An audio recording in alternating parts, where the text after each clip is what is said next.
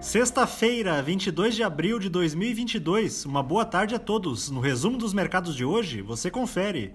O Ibovespa terminou o dia em baixa de 2,86% aos 111.078 pontos, influenciado pela forte onda de aversão ao risco que se espalhou pelos mercados internacionais. O humor dos investidores piorou durante a tarde, diante da declaração da secretária do Tesouro dos Estados Unidos, admitindo que a inflação seguirá conosco por mais tempo. Na semana, a bolsa teve perda de 4,39%. Na ponta negativa, os papéis da construtora Trisul, em baixa de 6,19% recuaram após a empresa reportar que suas vendas líquidas no primeiro trimestre diminuíram 32% em relação ao mesmo período de 2021.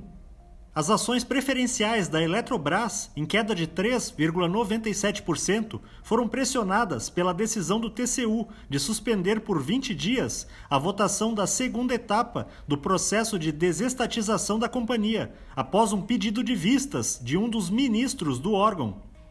O dólar à vista, às 17 horas, estava cotado a R$ 4,81, em alta de 4%. Já no exterior, as bolsas asiáticas fecharam majoritariamente em baixa, repercutindo a fala do presidente do Banco Central norte-americano, que na quinta-feira sinalizou que o aumento de juros precisa ser mais rápido para combater a alta da inflação. No Japão, o índice Nikkei recuou 1,63%. Na China, o índice Xangai Composto subiu 0,23%. Os mercados na Europa encerraram em baixa depois que o índice de gerentes de compras composto do Reino Unido recuou entre março e abril, segundo dados preliminares. Também impactou os negócios o pessimismo com uma possível ampliação do aperto monetário nos Estados Unidos.